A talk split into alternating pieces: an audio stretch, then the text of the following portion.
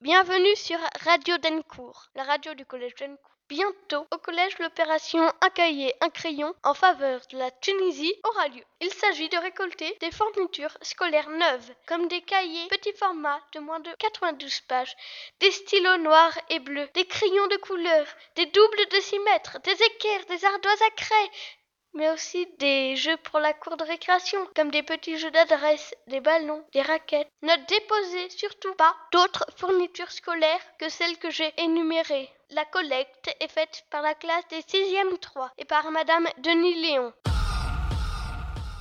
Solidarité laïque, qui organise l'opération dans toute la France, met en ligne tourné sur l'école en Tunisie. Son titre est Sur le chemin de la dignité et vous pouvez le regarder sur le lien www.rentreesolidaire.org.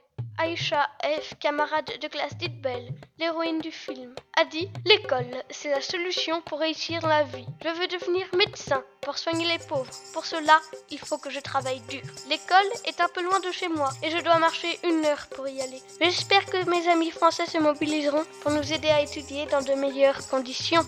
Pour Aïcha, pour Itbel et pour tous les autres petits Tunisiens, mobilisez-vous